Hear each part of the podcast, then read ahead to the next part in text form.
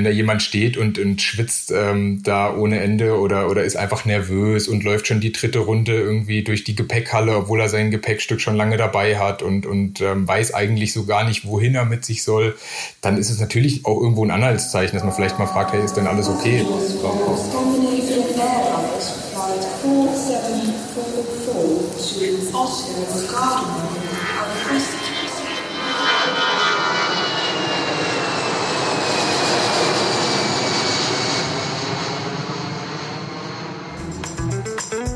Wie fühlt sich der Arbeitsalltag einer türkischstämmigen Polizistin an? Brauchen wir an Kitas eine Männerquote? Wie steht es wirklich um die Digitalisierung in Schulen und Jobcentern? Und wie gefährlich leben Straßenwärter? Diese und viele andere Fragen klären wir hier bei Diensttag. Menschen, die Staat machen, dem Podcast des DBB Beamtenbund und Tarifunion. Herzlich willkommen zu Folge 9 des Podcast Dienstag Menschen, die Staat machen. Heute geht es um die Arbeit beim Zoll.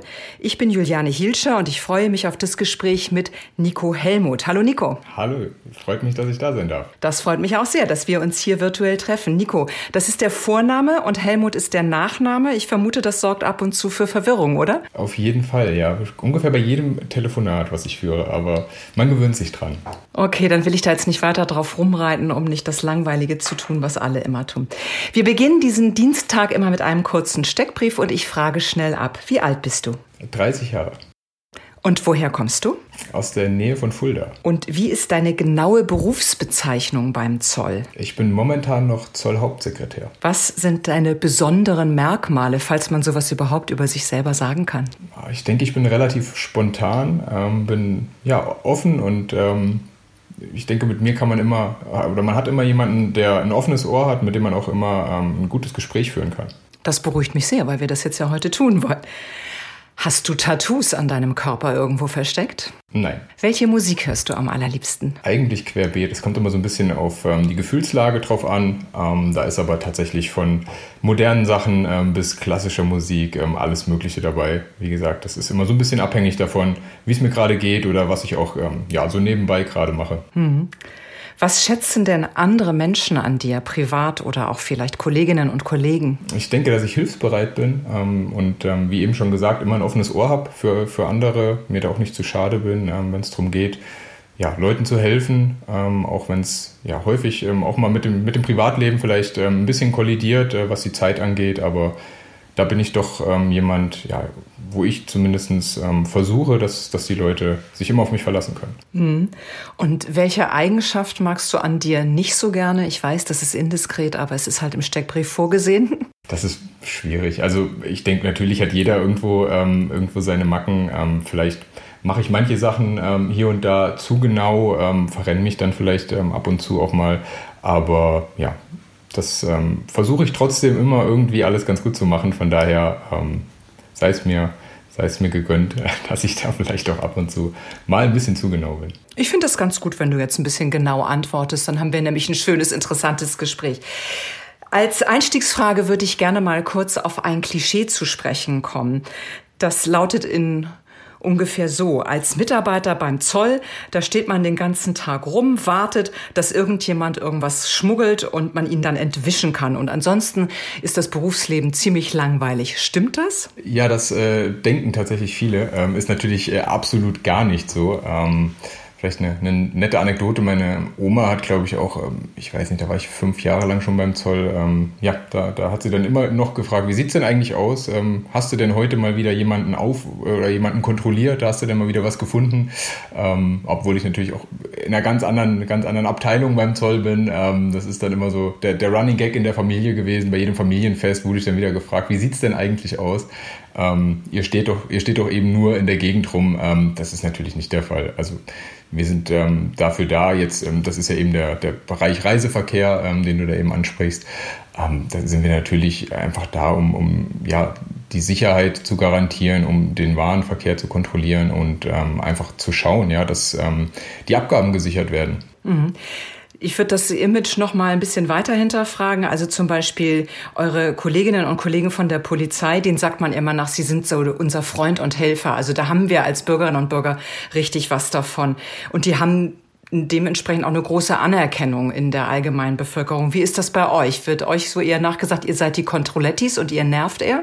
Ja, das würde ich so nicht sagen. Ich denke, ähm, häufig ist es tatsächlich so, dass in der Allgemeinbevölkerung der Zoll noch so ein bisschen unterm Radar fliegt. Das ähm, hat sich meiner Meinung nach die letzten Jahre schon deutlich gebessert. Ähm, aber zur Zeit, als ich beim Zoll angefangen habe, da wussten die meisten gar nichts mit dem Zoll anzufangen. Also da waren viele, die gesagt haben, oh, der Zoll ist ja irgendwie ähm, ein Teil der Polizei ähm, oder was macht denn der Zoll eigentlich? Weil eben, ähm, ja, besagtes Klischee, was du eben angesprochen hast, so jeder kennt den Zoll irgendwo, ähm, wenn er aus dem Urlaub kommt, dann, dann stehen die da. Und was macht der Zoll denn ansonsten eigentlich? Wenn man da mal in der ja, Allgemeinbevölkerung so ein bisschen nachgefragt hat, ähm, da war dann schnell Ende, ähm, wenn es vom Flughafen wegging. Und ähm, demzufolge finde ich, hat der Zoll ein breites, breites Spektrum, was er bedient. Und ähm, ist da ja häufig vielleicht noch ein bisschen äh, im Schatten der Polizei, aber ich würde sagen, was die Aufgaben und die Tätigkeit beim Zoll angeht, ähm, ja, mich betreffen, ähm, auf jeden Fall auf jeden Fall mindestens gleich. Ja, du hast es eben schon angesprochen. Wenn man aus dem Urlaub kommt, steht man immer zumindest am Flughafen vor der grünen und vor der oder vor der roten Tür. Wenn man aus dem Ausland kommt, man geht dann im Allgemeinen durch die grüne Tür und hat dann trotzdem irgendwie so ein ganz kleines schlechtes Gewissen. Und ich weiß gar nicht warum, weil ich zum Beispiel gar nichts schmuggele. Ich bin mir jedenfalls nicht darüber bewusst. Aber was habe ich denn eigentlich als Bürgerin oder Bürger von deiner Arbeit? Was was tust du für das Land? Was tust du für uns alle? Naja, der Zoll ist ja ein breit, eine breit äh, gefächerte äh, Behörde. Ich sag mal, das geht ja los am Flughafen, ähm, wo, wir, wo wir eben gucken, dass natürlich auch keine verbotenen äh, Waren hier das Land ähm, betreten ähm, gleichzeitig sind wir natürlich ähm, im Frachtverkehr, ähm, sind wir ja auf jeden Fall da und, und schauen, dass ähm, die Einfuhrabgaben gesichert werden. Ich meine, der Zoll ist, ähm, was, die, was die Abgabenerhebung angeht, ähm, ja, sind wir, wenn man sich mal den, den Bundeshaushalt anguckt, die Behörde, die das Geld reinholt. Klar ist es natürlich bei denjenigen, wenn man die fragt, die, die das Geld bezahlen müssen, äh, würden die sich wahrscheinlich ganz gern sparen. Nichtsdestotrotz ähm, erheben wir ja tatsächlich da eine, eine, ganze Menge an Geld, die dann natürlich der Bund wieder für andere sinnvolle Sachen einsetzen kann. Ähm, und ja, da, dann geht's weiter über verbotene Gegenstände. Ich hatte es eben schon angesprochen im Reiseverkehr. Das Ganze haben wir natürlich auch beispielsweise in Hamburg, in den Containern, haben wir auf der Autobahn. Also da sind wir breit aufgestellt und ähm, sind da, sind da von Artenschutzgeschichten über den Markenschutz natürlich, gewerblichen Rechtsschutz, was dann ähm, die heimische Wirtschaft anbelangt, dass man eben aufpasst und guckt, dass dann von, von außerhalb nicht irgendwelche nachgemachten, gefälschten Sachen ähm, dann ins Land kommen, die dann wiederum natürlich auch für, die, für den Endverbraucher und für die Bürgerinnen und Bürger dann gesundheitsschädlich sein können. Und ähm, ja, so sind wir, wie gesagt, relativ breit aufgestellt und man kann den Zoll vielleicht nicht auf, auf, eine, auf eine einzige Tätigkeit irgendwo reduzieren. Ähm, da haben wir ja, ein breit gefächer, eine breit gefächerte Verwaltung. Mhm. Und ich verstehe, ihr sorgt dafür, dass am Ende auch die Staatskasse gut gefüllt ist. Und du sprachst es gerade an, gefährliche Güter, ähm, gefährliche Tiere oder geschützte Arten ähm, imitierte Designprodukte. Lernt ihr das alles in der Ausbildung? Naja, zum Teil. Also das ist natürlich ähm, dann nochmal spezifisch, je nachdem, wo man nach der Ausbildung dann eben eingesetzt wird, ähm, wird man da dann nochmal ähm, spezieller geschult. Das ähm, kann man in so kurzer Zeit natürlich nicht ähm, dahingehend so einem beibringen in der kurzen Zeit, dass, dass man da vollumfänglich ähm, an Tag eins irgendwo mit, mit allen Spezifikationen, die es irgendwo gibt, da ähm, ja, sich, sich ähm, auskennen kann. Nichtsdestotrotz ist die Ausbildung oder beziehungsweise das Studium im gehobenen Dienst da schon ähm, ja, knackig, würde ich sagen. Also da hat man wirklich in, in kürzester Zeit ähm, einen Abriss über alle möglichen Sachen, die der Zoll ähm, kann und machen muss. Und ähm, da sind wir, ja, wie gesagt, mit, mit diversesten Gesetzen dabei so dass da die Zeit auch gerade während der, während der Ausbildung und des Studiums da nicht langweilig wird. Hm. Was ist denn genau dein Aufgabengebiet? Wofür bist du zuständig beim Zoll? Ähm, momentan bin ich ähm, in der Vollstreckung. Das ähm, bedeutet, wir ähm, ja, treiben quasi das Geld ein, was, äh, was die Bürgerinnen und Bürger ähm, dem, dem Staat oder ähm, den, den Bundesamt. Wenn ich mein Knöllchen nicht bezahlt habe, stehst du bei mir vor der Tür oder wie? Nein, so, so ähnlich. Aber beispielsweise die Kfz-Steuer, die erhebt der Zoll und wenn, wenn die nicht gezahlt wird, sind wir beispielsweise dann auch dafür da, die wieder ja, einzutreiben. Da werden natürlich Mahnungen verschickt und dann gehen Briefe raus, äh, noch und nöcher und irgendwann muss man natürlich dann auch mal, ja, ich sag mal, ähm, eine, eine Maßnahme haben, um da an das Geld ranzukommen. Und genau, da bin ich jetzt seit äh, einem Jahr aber auch erst, also auch noch relativ frisch und war vor, äh, vorher zehn Jahre äh, dann am Flughafen in Frankfurt. Ah ja, darüber würde ich gerne auch gleich noch mit dir sprechen. Aber noch mal kurz zurück zu dieser Vollstreckungsaufgabe. Äh, wie viele Stunden am Tag sitzt du ungefähr am Schreibtisch vor deinem Computer und wie viele Stunden am Tag bist du unterwegs? Kann man das so prozentual irgendwie in eine Zeit einfassen? Ja, bei uns ist es ähm, getrennt, natürlich nach dem, nach dem Innen- und Außendienst. Sprich, wir haben extra Kolleginnen und Kollegen, die nur im Außendienst äh, dann die Vollstreckungsfälle, die der Innendienst anweist, ähm, draußen vollziehen. Und äh, dementsprechend bin ich tatsächlich nur im Innendienst tätig und ähm, wir haben dann aufgeteilt ähm, quasi bei uns beispielsweise in ganz Hessen ähm, auf die jeweiligen Postleitzahlengebiete dann Kolleginnen und Kollegen, die dann auch vor Ort tatsächlich sitzen und ähm, auch in dem Bereich wohnen, so dass sie es da äh, dann nicht so weit haben. Konntest du dich denn für diesen Innendienst entscheiden oder werdet ihr einfach versetzt, je nach Bedarf, wo welche Aufgabe gerade erfüllt werden muss? Nein, das ist auch ein großer Vorteil, den die Zollverwaltung meiner Meinung nach hat. Ähm, da wird wirklich sehr sozialverträglich ähm, geschaut, wo die Leute ähm, benötigt werden. Und ähm, da wird nicht einfach von heute auf morgen irgendjemand umgesetzt, ähm, wie es in anderen Behörden teilweise der Fall ist, sondern ähm, da wird schon sehr, sehr stark auf äh, Sozialverträglichkeit geschaut. Ähm, beispielsweise auch, wenn man sich überlegt, damals, als die innerdeutsche Grenze weggefallen ist, ich meine, ich kenne es ja auch nur von Erzählungen, aber da waren auf einmal natürlich auch eine ganze Reihe Kolleginnen und Kollegen ohne Arbeit. Und da wurde dann ja, von, von Seiten der Verwaltung auch geschaut, dass man Aufgaben eben an die, an die Orte ähm, verlegen kann, wo dann viele, viele Kolleginnen und Kollegen eben ihren Wohnsitz haben, sodass die dann nicht noch ja, ich sag mal, quer durch die Republik geschickt werden. Hm, das klingt eigentlich ziemlich nett und fürsorglich. Was macht dir denn besonders viel Spaß an diesen Aufgaben im Innendienst? Naja, ich sag mal, man ist natürlich erstmal irgendwo immer der Buhmann. Also gerade wenn es ums Thema Vollstreckung geht, sind die Leute einfach da ähm, und, und schulden irgendwem, sei es uns oder beispielsweise auch ähm, den Krankenkassen, ähm, die Beiträge. Nichtsdestotrotz finde ich, ähm, ist es einfach gut, wenn man merkt, dass den Leuten häufig einfach jemand fehlt, der sich mal deren Probleme überhaupt annimmt.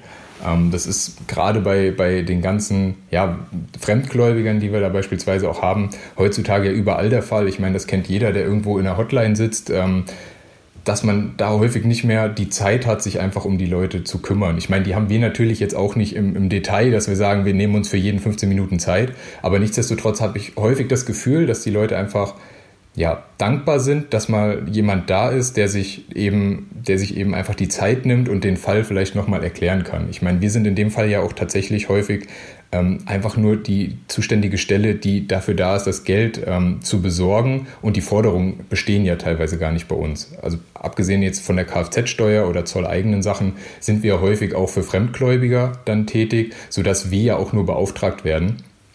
Und ähm, dementsprechend hat man da wirklich häufig auch natürlich mit, mit Schicksalen zu tun, auch mit ähm, ja, Familien, ähm, die da auch häufig nicht selbst reingerutscht sind, sage ich mal, in die Lage. Und dann versucht man den Leuten auch irgendwo bestensgehend ähm, da aus der Patsche zu helfen und denen irgendwie noch eine Möglichkeit aufzuzeigen im Rahmen dessen, was wir natürlich auch machen können.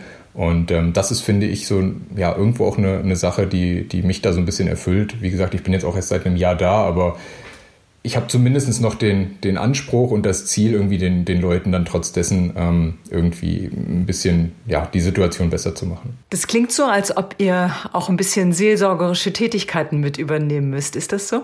Naja, natürlich. Also ich sage mal, da, wo man ähm, mit den Bürgerinnen und Bürgern Kontakt hat, ähm, ist es immer so, dass da natürlich auch ähm, die, die Probleme und Nöte ähm, dann an uns herangetragen werden. Gerade wenn man äh, wie wir oder beispielsweise auch die Polizei eine Eingriffsverwaltung ist und eben auch häufig in die, in die Grundrechte ähm, der Bürgerinnen und Bürger eingreift, ähm, ist es natürlich auch so, dass man da dann auch häufig ähm, gewollt oder ungewollt ins Gespräch kommt.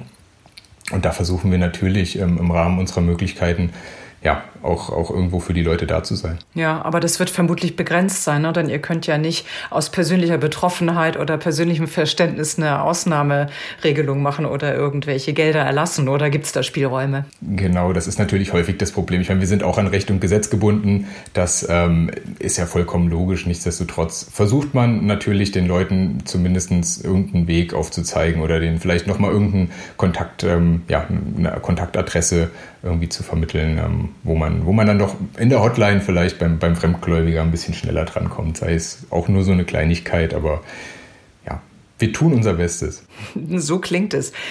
Kommen wir mal zu deiner Tätigkeit beim Flughafen Frankfurt. Wie viele Jahre warst du da? Insgesamt ähm, knappe elf Jahre. Elf Jahre, wow, das ist eine ganz schöne Ecke. Und dort warst du tatsächlich in diesem Dienst da, rote Tür, grüne Tür, und du solltest Leute erwischen, die irgendetwas bei sich hatten, was sie nicht bei sich hätten haben dürfen oder was sie zumindest hätten angeben müssen? Unter anderem. Also da äh, tatsächlich auch nur eine, eine relativ kurze Zeit, so roundabout ein Jahr.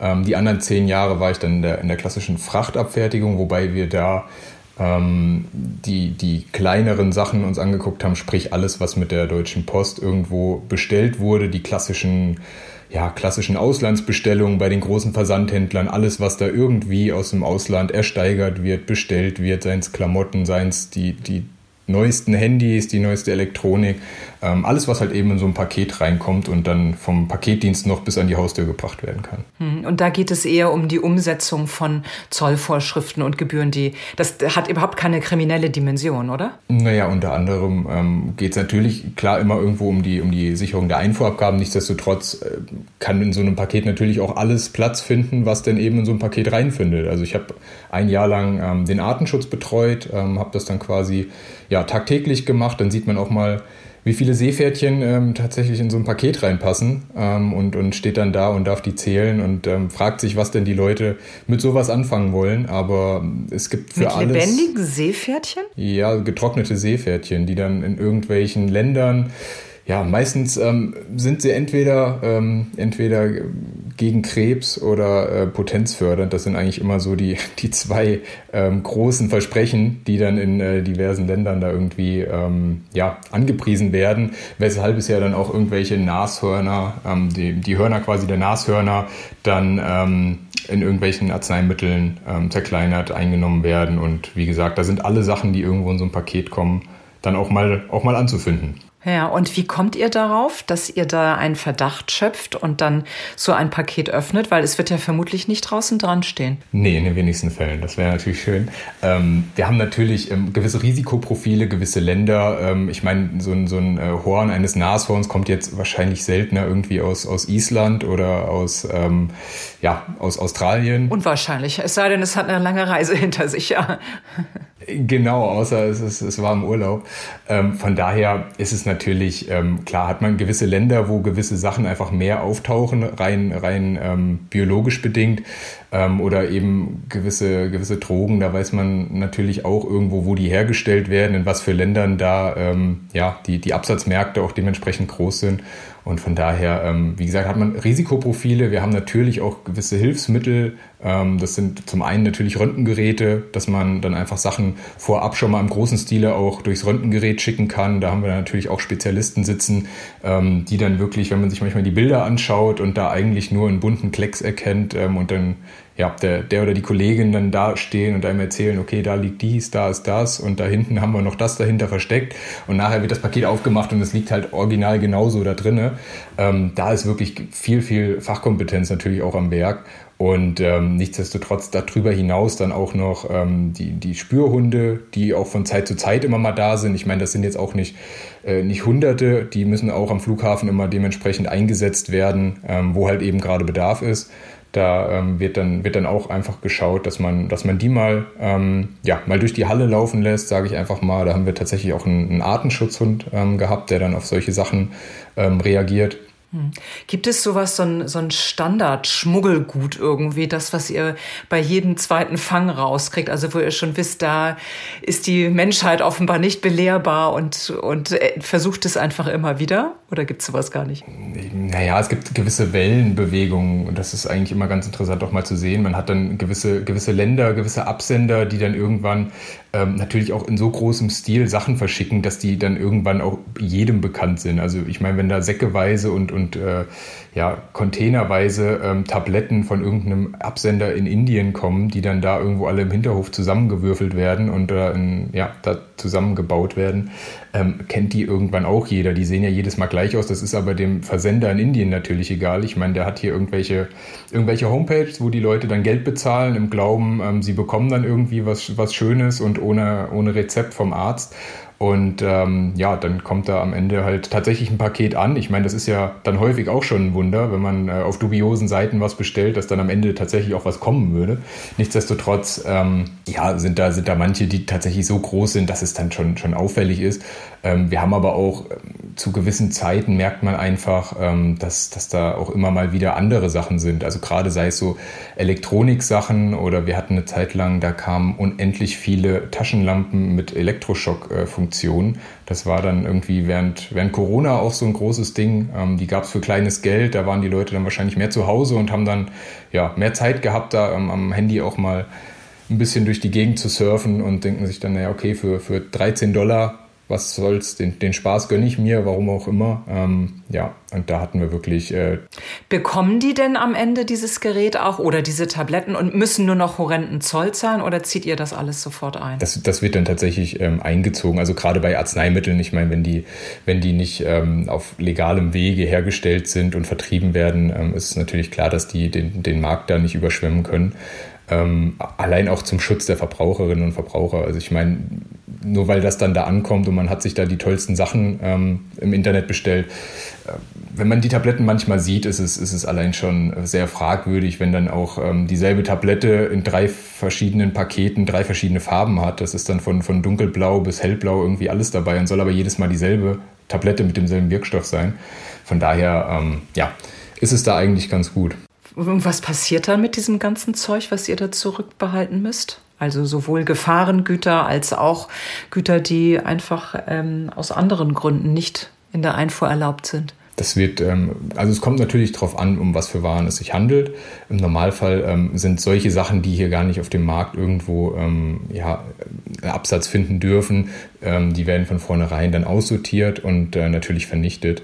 Bei anderen Sachen. Wie so eine gefakte Designer-Handtasche von, keine Ahnung, Dior, Yves Saint Laurent. Das wird dann verbrannt, oder wie? Genau, das wird dann alles, da haben wir extra, extra Stellen, die das Ganze dann verwerten. Bei anderen Sachen, klar, die, die dann irgendwo sichergestellt werden und ähm, am Ende dort nicht mehr abgeholt werden oder beispielsweise auch ähm, irgendwo ähm, beschlagnahmt werden und dann ja dann ja ähm, am Ende auch irgendwo in die Verwertung gehen müssen, weil der Zoll behält die Sachen ja logischerweise nicht und verteilt die irgendwie zu Weihnachten an die Kollegen. Ähm, deshalb muss da irgendwas damit passieren. Die haben ja auch einen gewissen Wert und diese Werte werden dann eben beispielsweise auch bei der Zollauktion ähm, versteigert und das Geld kommt dann eben wieder der Staatskasse zugute. Okay, aber nur mit Dingen, die eben nicht illegal tatsächlich da sind. Sag mal, und wo, wo wird ähm, wo passiert was Schlimmeres, was Böseres, wenn man das so umgangssprachlich formulieren kann? Eher über diesen Postweg oder den, den Container, die Containereinfuhr oder dass Menschen tatsächlich etwas bei sich tragen, wenn sie aus dem Ausland kommen und dann eben durch die berühmte rote oder grüne Tür gehen müssten?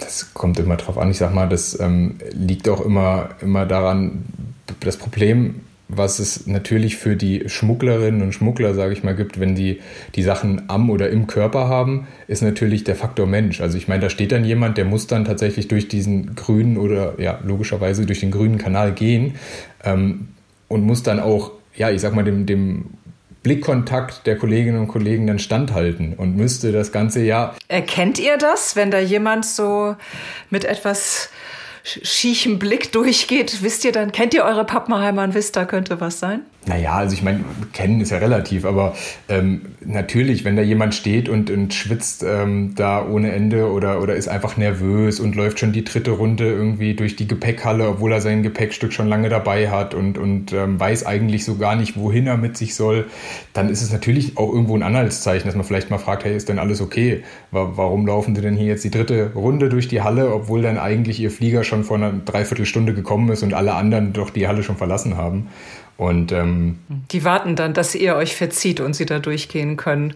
Zum Beispiel natürlich. Ohne entdeckt zu werden. Was war denn so jemals das, das wertvollste oder das spektakulärste, das peinlichste, das schrägste, was du jemals entdeckt hast, womit du zu tun hattest, wo du dich echt gewundert hast? Also tatsächlich ähm, in dem Jahr, in dem Jahr Artenschutz, ähm, was ich gemacht habe, waren viele Sachen dabei, wo ich, wo ich mich einfach auch gefragt habe, warum? Also wenn man sich überlegt, dass es da gewisse ähm, Tiere und gewisse Pflanzen irgendwo nur noch in ganz, ganz kleiner, beschränkter Menge irgendwo auf der Welt gibt und die Leute dann einfach, ähm, ja, teilweise die irgendwelche Bären oder Pumas da als Jagdtrophäen sich äh, schießen und dann hier ohne irgendwelche Lizenzen ähm, ins Land bringen wollen, dann fragt man sich, warum. Ähm, das sind einfach, sind einfach Sachen, die man dann teilweise auch selber nicht begreifen kann, ähm, warum der Mensch irgendwo dann auch die, die Natur in dem Fall so zerstört, ähm, einfach um, um sich dann so ein, so ein Fell irgendwo vom Kamin zu legen. In den Schlagzeilen liest man relativ wenig von Menschenhandel, jedenfalls in Deutschland. Aber wenn man so die, die TV-Krimis ansieht, dann spielt der Zoll oft eine große Rolle, weil immer mal wieder dann Container gefunden werden, wo dann Menschen aus fernen Ländern versuchen, hier einzureisen, illegal. Hast du damit jemals was zu tun gehabt? Also ich persönlich nicht. Natürlich ist es auch ein, ein Thema, was... Ähm was der Zoll auch, auch bedingt verfolgt. Ich meine, natürlich, wenn, wenn man ähm, irgendwo so einen LKW kontrolliert und stellte ähm, dann fest, dass da, dass da ähm, Leute hinten drinne sind, dann, ähm, dann kümmert, kümmert man sich natürlich da auch drum. Ähm, nichtsdestotrotz ist das natürlich kein, kein Riesenthema, sage ich mal, was, ähm, in riesem Stil verfolgt werden kann. Also wir haben natürlich gewisse Schwerpunkte, wir haben auch ähm, gewisse, gewisse Sachen, die einfach kontrolliert werden müssen. Und ähm, wenn man auf der Autobahn dann beispielsweise sich einen LKW anschaut und, und den kontrolliert, dann ähm, ja, kann es natürlich auch überall mal vorkommen, dass, dass das der Fall ist. Ähm, aber nichtsdestotrotz ähm, ist es natürlich auch schwierig. Ich meine, wir haben offene Grenzen, wir sind äh, innerhalb der EU, ähm, haben wir freien Waren- und Personenverkehr. Ähm, demzufolge sind wir, sind wir überall drauf und dran, da die Kontrollen durchzuführen. Aber ähm, klar, das ist natürlich auch ein, ein Riesenthema. Mhm. Jetzt haben wir schon eine ganze Bandbreite gehört. Menschenhandel, illegale Einfuhr von Tieren, lebendig oder tot, Tabletten, elektronische Geräte, sowas wie Waffen, der Elektroschocker und so weiter. Ähm, ihr müsst beim Zoll aber auch immer mehr neue Aufgaben äh, wahrnehmen, die jetzt so richtig mit den ursprünglichen Aufgabenstellungen gar nicht so viel zu tun haben. Du hast vorhin schon mal gesagt, Einzug Kfz-Steuer oder Kontrolle von Schwarzarbeit habe ich gelesen, auch Kampf gegen illegale Beschäftigung. Ist das überhaupt alles zu bewerkstelligen für euch? Und seid ihr da, kriegt ihr dann Sonderschulung oder wie werdet ihr da befähigt, auch diese Aufgaben alle noch zu übernehmen? Ja, das ist natürlich auch ein, ein Riesenthema. Ähm, gerade wenn man sich die letzten 15, 20 Jahre anguckt ähm, und mal, mal geschaut hat, was der Zoll denn da noch alles dazu bekommen hat, das ist ja eben auch, um, um vielleicht den, den Kreis zu schließen ähm, vom Beginn, das ist dann eben auch was, was der, der Bürger irgendwo gar nicht auf dem Schirm hat, ähm, was der Zoll nach und nach dann irgendwo noch bekommen hat. Als Finanzbehörde sind wir da natürlich auch bei vielen Sachen prädestiniert, wenn es ums Geld geht. Beispielsweise eben die Kfz-Steuer, ähm, da ist dann halt der Zoll mit seinen bundesweit agierenden Standorten und Hauptzollämtern natürlich auch immer irgendwo vor Ort, was natürlich ähm, dem Gesetzgeber das Ganze irgendwo auch erleichtert, wenn er sagen kann, naja, der Zoll ist ja sowieso schon vor Ort, dann kann der das eben noch mitmachen. Nichtsdestotrotz ist das natürlich gerade für die Kolleginnen und Kollegen ähm, auch immer ein Riesenthema. Ich meine, je mehr das man aufs Auge gedrückt bekommt, desto desto größer ist natürlich der Personalbedarf und da hat es die letzten Jahre natürlich auch irgendwo ähm, gehakt. Ich meine, wenn man sich aktuell den, den Arbeitsmarkt anguckt, ich meine, da ist der Zoll ja, weiß Gott, nicht alleine, ähm, da ist es schon ein Riesenthema, überhaupt Leute, Leute zu begeistern und Leute ja, für, den, für den Job irgendwie zu finden. Ähm, und bei immer, immer mehr Aufgaben, beispielsweise auch die, die Finanzkontrolle Schwarzarbeit, ich meine, das ist so ein Riesenthema geworden in den letzten, in den letzten Jahren, ähm, dass da unendlich viele Kontrollen gemacht werden. Und das ist ja eben nicht nur die Kontrolle, dass man sagt, hey, wir gehen raus, wir kontrollieren, sei es die, die Fleischereiindustrie, seien es Friseure, egal was für, für Bereiche dann da eben auch ähm, kontrolliert werden das muss ja auch alles abgearbeitet werden. Und daran äh, scheitert es häufig, beziehungsweise das ist natürlich dann die eigentliche Arbeit. Also es ist natürlich irgendwo auch immer sehr, sehr medienwirksam, wenn man sagt, hey, wir gehen raus, wir, wir sind da ähm, auf der Baustelle oder wir sind da irgendwo bei, bei ähm, den Arbeitgebern und kontrollieren dann, kontrollieren die Beschäftigten, kontrollieren die Arbeitsbedingungen und was da alles so dazugehört. Aber klar, wenn dann am Ende das äh, Büro voll mit Umzugskartons steht bis an die Decke von irgendwelchen Unterlagen, die dann auch noch gesichtet werden müssen, die dann eben alle bearbeitet werden müssen, wo dann da Strafverfahren beispielsweise draus ähm, gezogen und geführt werden müssen, das ist dann natürlich die eigentliche Arbeit. Und die ist dann, ähm, ja, die ist dann häufig so hinten dran, dass, ähm, dass da die eigentliche Zeit ähm, gefressen wird. Ich sag mal, im Büro bei den Aktenordnern und, und den Umzugskartons habe ich jetzt noch keinen Bundestagsabgeordneten gesehen, der dann da ähm, für einen Fototermin vorbeikam. Das ist dann häufiger auf den Baustellen der Fall. Eigentlich mal eine hübsche Idee. Ich werde es mal weitertragen hier im politischen Berlin. Ich verstehe aber natürlich, also unter Fachkräftemangel leidet der Zoll genauso wie alle anderen Branchen und mit der Mehrarbeit, den neuen Aufgaben macht es das auch nicht unbedingt einfacher. Auf der anderen Seite natürlich auch interessanter, weil ihr immer mehr Aspekte und Facetten in eurem Portfolio habt. Was würdest du denn zukünftigen Interessentinnen oder Interessenten, die jetzt doch denken, das ist ein, ein schöner Beruf, da habe ich heute viel mehr drüber gehört und möchte mich vielleicht in diese Richtung entwickeln. Was würdest du denen gerne mitgeben? Also ich finde, der große Vorteil, den der Zoll gegenüber ganz vielen anderen ähm, Behörden hat, ist, dass der Zoll einfach natürlich auch so breit aufgestellt ist. Klar ist das zum einen irgendwo der Punkt, dass die ganzen, ganzen Sparten irgendwo alle auch bedient werden müssen. Nichtsdestotrotz kann man innerhalb der Zollverwaltung einfach so unendlich viele Sachen machen. Da gibt es Bereiche, von denen hat man selbst, wenn man 20 Jahre beim Zoll ist, noch nie gehört.